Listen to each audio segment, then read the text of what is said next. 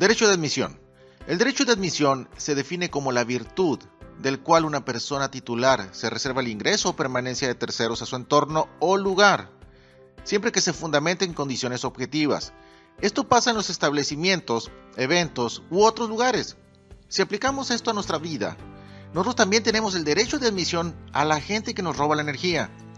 ¿Cuánta gente nos hemos topado y que lejos de hacernos críticas constructivas para crecer, nos hacen críticas destructivas o solo nos están llamando la atención de forma negativa.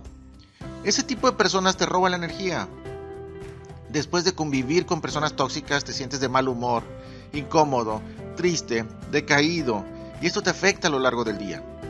La gente que solo trae chismes, noticias trágicas, palabras sin valor, ni contenido de provecho, aquellas que comen santos pero cagan demonios, solo destruyen tu energía positiva.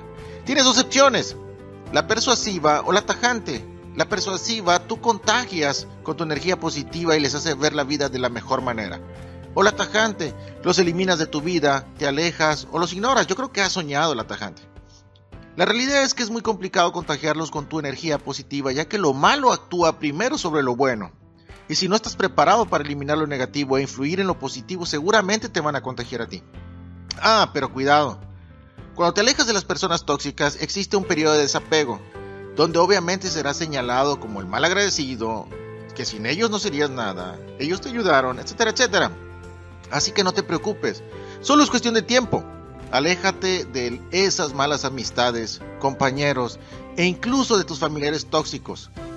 Verás cómo tu vida empieza a mejorar. Sé selectivo con quien deseas compartir tu energía o a quien permites entrar en tu entorno. Quien te ama, quien te quiere, en su vida no te robará tu energía. Tú tienes el derecho de admisión en tu vida. Yo soy Beto Guaymas y así pienso yo.